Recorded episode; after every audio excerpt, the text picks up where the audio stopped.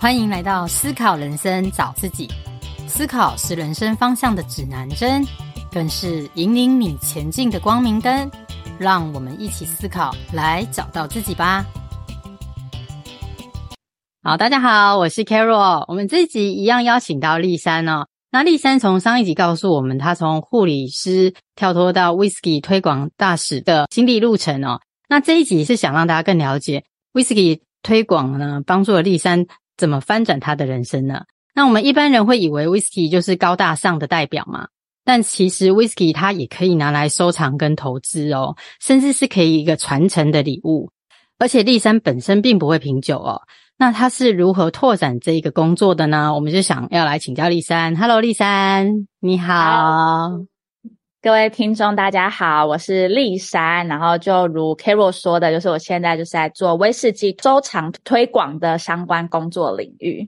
是，那我想要请教丽珊，因为我感觉你做这份工作也蛮开心的嘛。这份工作是如何让你产生改变跟帮助的呢？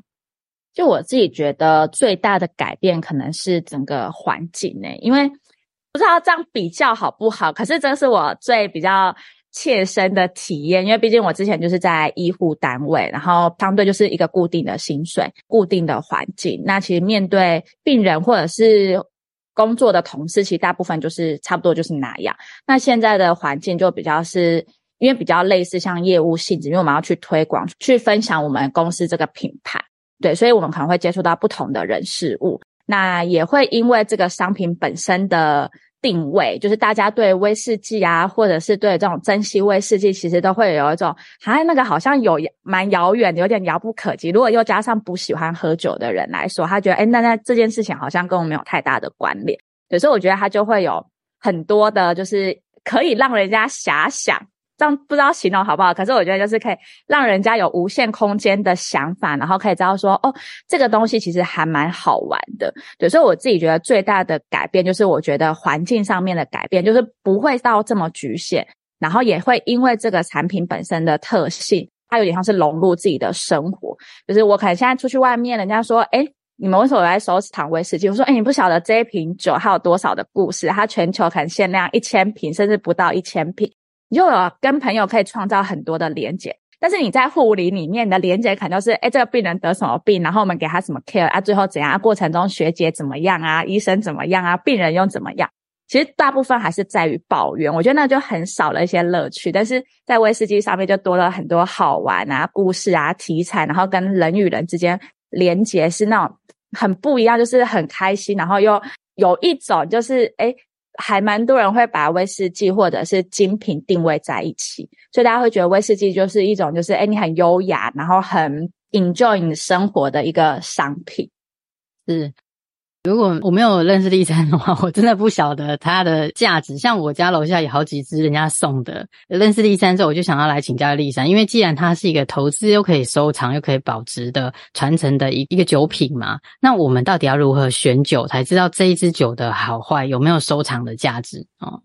嗯，它当然有一个学理依据啊，就是大部分可能大家可以去网络上找说威士忌收藏，或是甚至你找威士忌投资，或者是。威士忌适合选什么样的酒款？其实都会有一系列的专家去跟大家分享说，诶，你适合选什么？比如说，呃，限量、稀有，或者是这个酒厂已经关闭了，它可能营运不当啊，或者说其他的想法的时候，它关闭，它不再量产了。然后，甚至是有些酒款，例如，好，我举个例子，比如说，呃，麦卡伦的紫钻。那它可能现在已经不是量产款，它已经停产了。像这种就是喝一瓶少一瓶的这种状态，都蛮值得收藏。然后再来就是大家耳熟能详的，就很常听到说，你酒放越久越有增值的这种高年份酒款，其实都蛮具有收藏价值。但是我自己接触威士忌，到我们老板给我们的一些理念跟想法，其实他最终都会问大家一句话是：你喜不喜欢它？就像是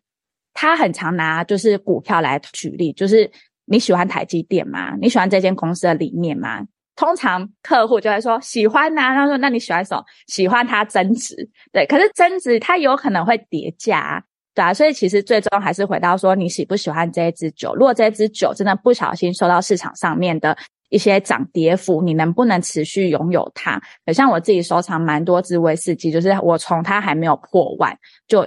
一直持有它，然后直到它破万破了两万，然后它甚至还有回档，可五五千块左右，我还是持续着持有它，我也没有想要把它卖掉。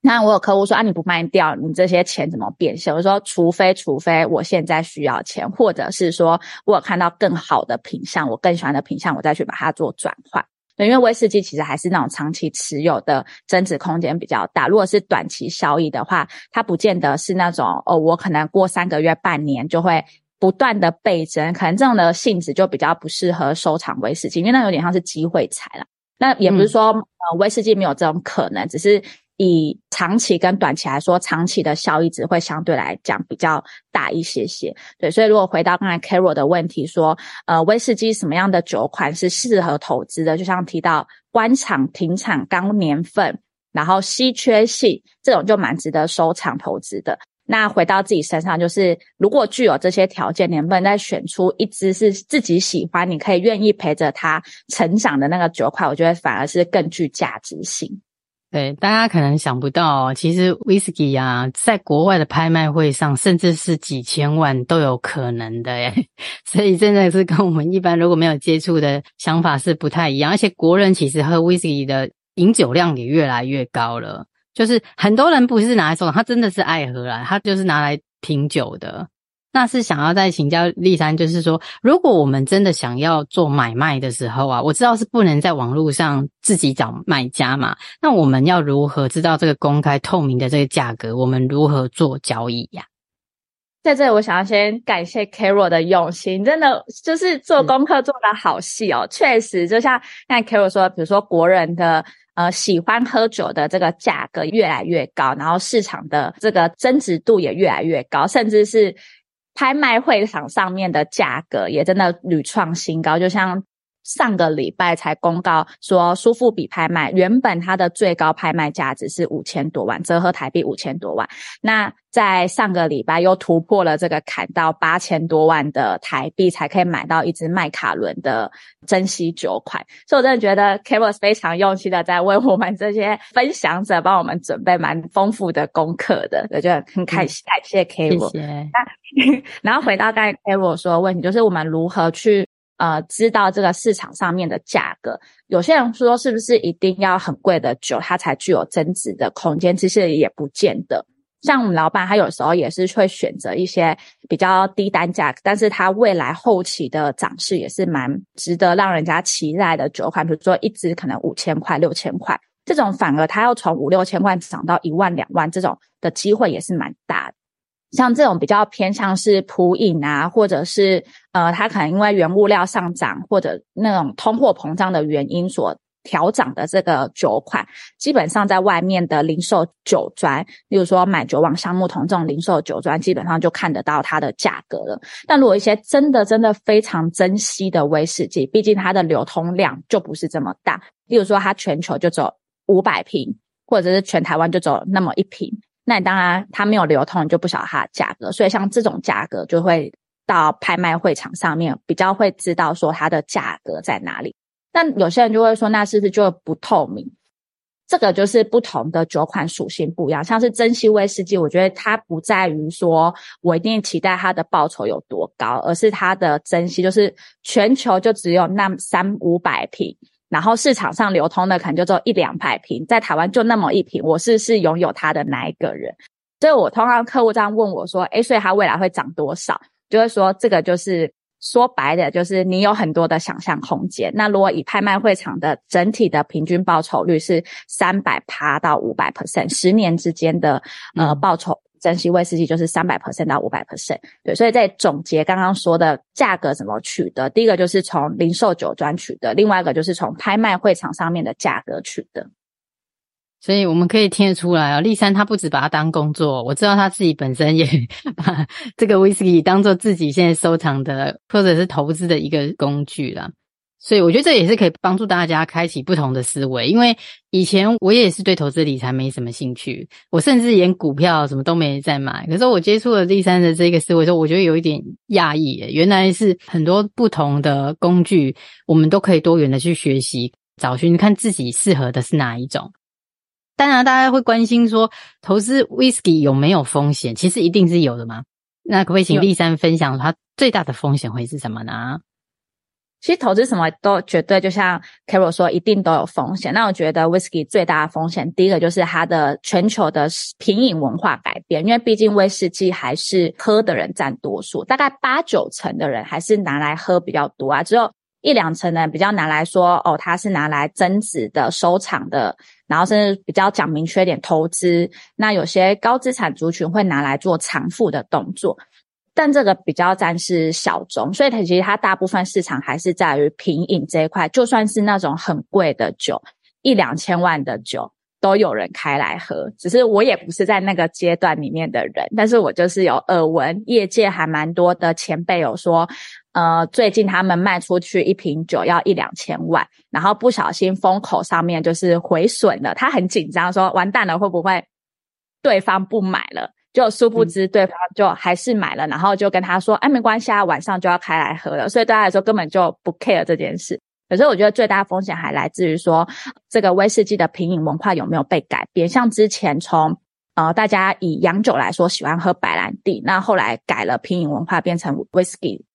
就是他如果品饮文化改变的情况下，这个市场的需求就下降，那市场需求下降，流通性也会跟着下降。那我觉得这是最大市场的环境的风险。那二来的风险就是打破，比如说地震被偷走，甚至自己手滑喝醉了，想多开了一瓶酒来喝。我觉得这也会是比较变相的风险。对，那剩下的风险，我觉得倒是都还好，除非。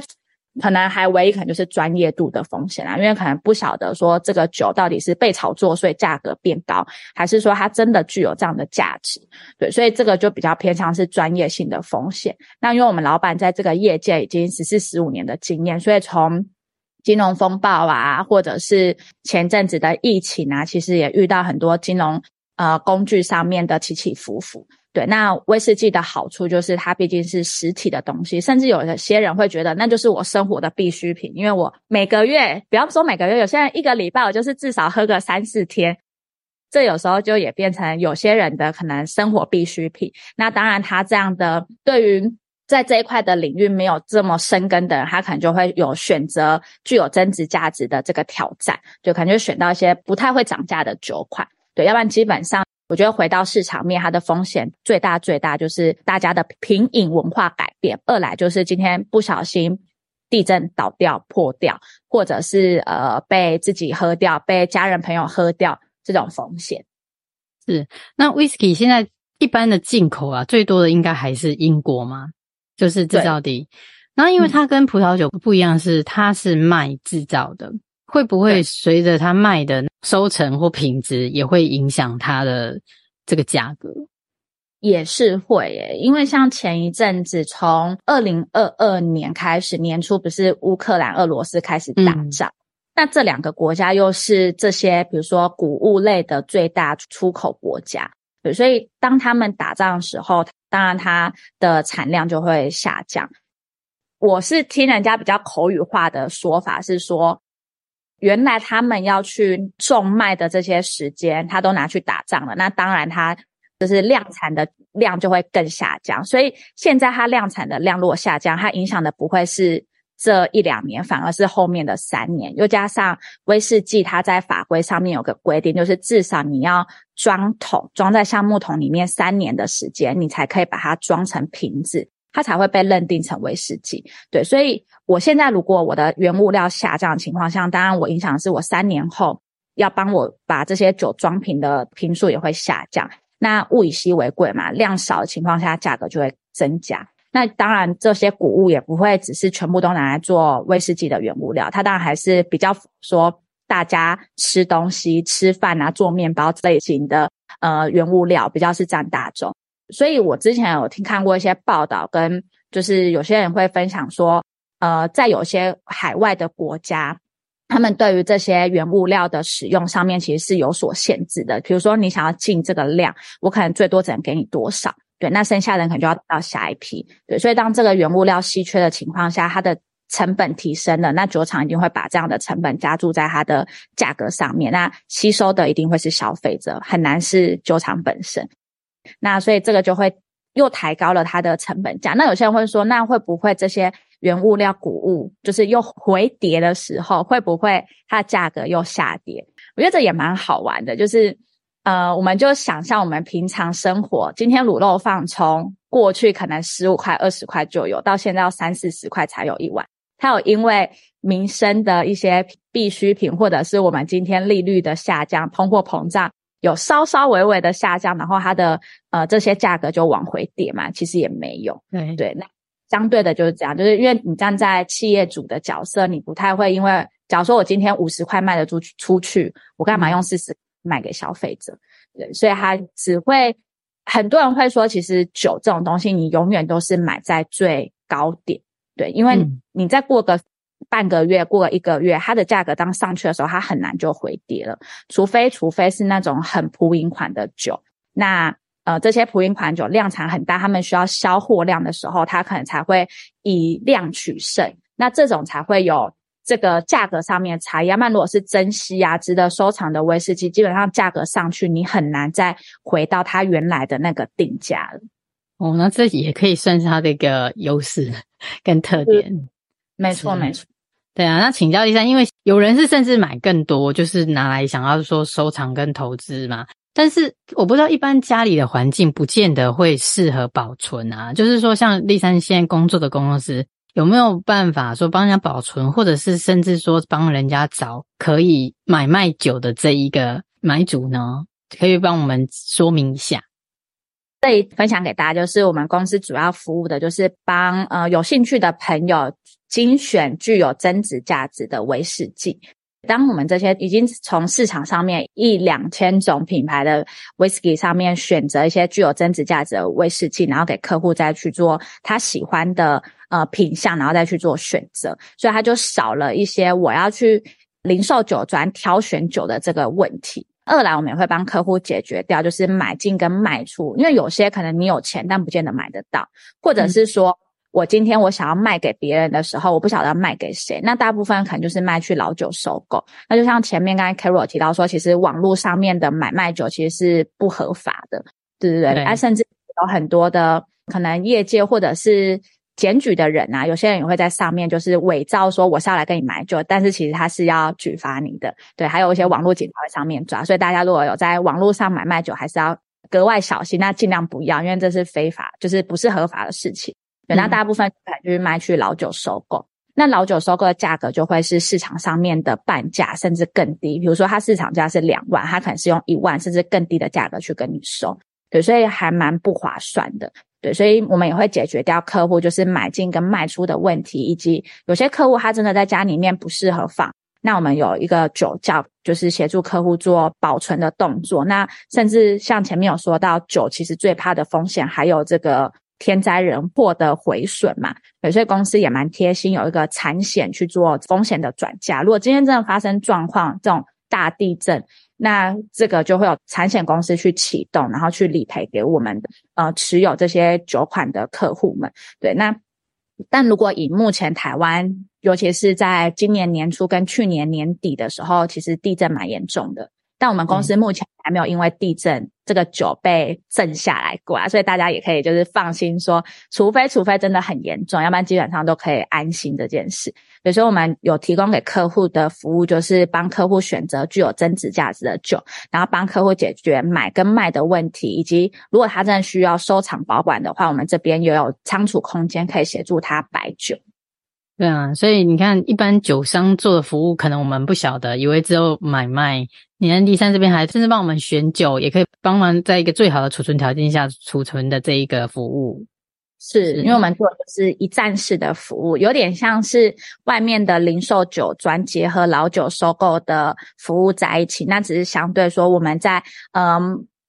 客户要卖酒的时候，不会像是老酒收购的价被砍到那么低，所以我们也保有就是客户这个投资增值的空间在，那他也可以安心说去解决他保管这件事情的问题。而且找酒商也会比较有保障啊，就这个酒怎么来的，你再怎么回去，比较不会有甚至买到假酒的这个可能。网络上还是真的要，就是不合法的，我们是不能接触。对对对对，这里也跟大家分享跟补充一下，就是真的在选酒这件事情上面，很多人可能从网络上选酒啊，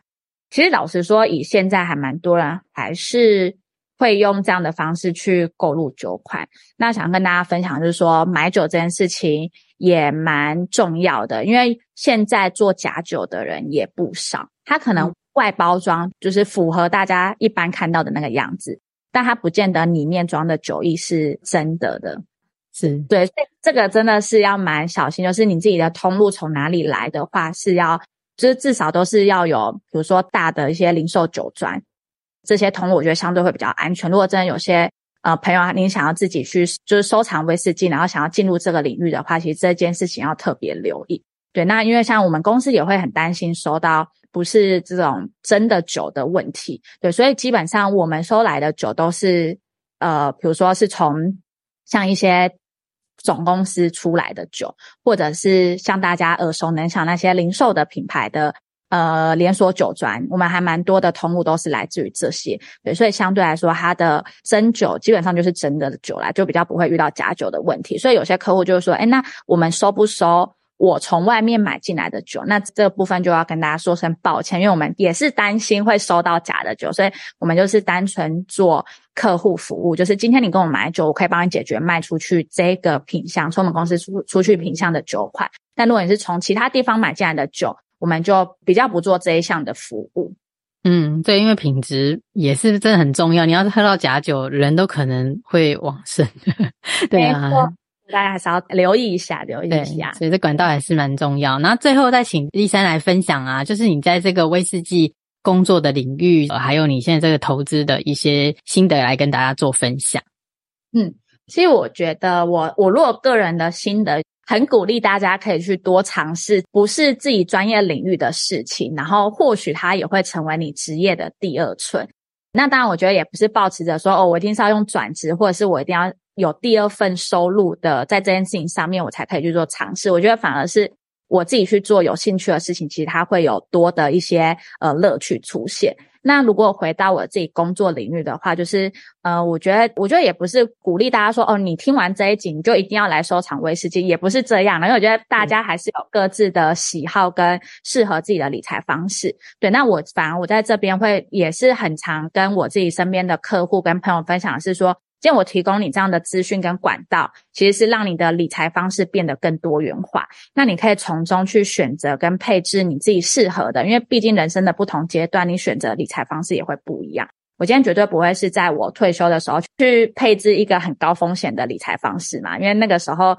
相对的自己的收入也开始往下降了。那呃，你要准备更多的退休金，对，所以我觉得不同的时期它的配置工具都不太一样。那大家就可以依据自己的不同时期去选择适合自己的理财的一个管道。那威士忌我觉得是一个蛮适合呃喜欢长期稳定，然后不喜欢盯盘看盘或者是去赌那些很深奥财报的人。它会是一个还蛮适合的理财方式。但如果你是喜欢的是哦，我一定要一天看到涨幅二十趴、三十趴这种短进短出的呃理财状态，我觉得它可能就不见得是这么适合威士忌的这个商品。对，但如果你喜欢诶长期，然后你又喜欢有一支呃你自己拥有的实质的酒，就像你拥有房子，你有这个房地产，对，那威士忌也是一个实体的理财工具，那它也是。呃，像是房地产概念，只是你不用这么高的门槛，你就可以持有它了。对，所以这样的理财方式也分享给大家。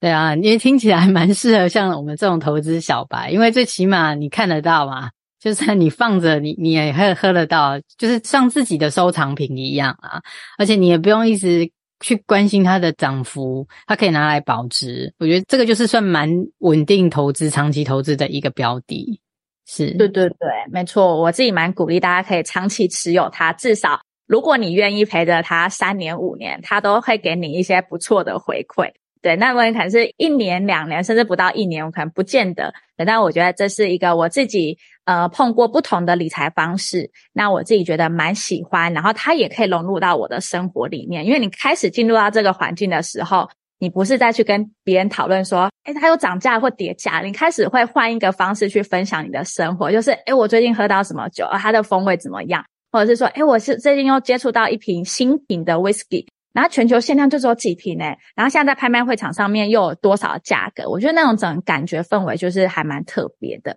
所以欢迎大家就是如果有任何威士忌的资讯啊，甚至我们有一些品酒会的活动，也欢迎大家可以来我们公司参观参观。对，那呃详细的资讯，Carol 这边也会再分享给大家。嗯，我觉得蛮有趣的啦，就是大家也可以从呃探索这个多元兴趣开始。如果需要这个服务的呢，都可以在节目资讯栏里面找到丽珊的资讯哦。那我们节目就到此，今天真的很欢迎丽珊，谢谢谢谢丽珊，拜拜。我的节目会固定在每周四上架。若您喜欢我的节目，欢迎追踪我的粉砖思考人生找自己，这里会提供一些文字稿以及金句与您分享。也欢迎追踪我的 IG，一起连接，互相交流，并恳请支持。欢迎到 Apple Podcast 或 iTunes 给予五星评分或留言，您宝贵的意见将是我持续创作的动力。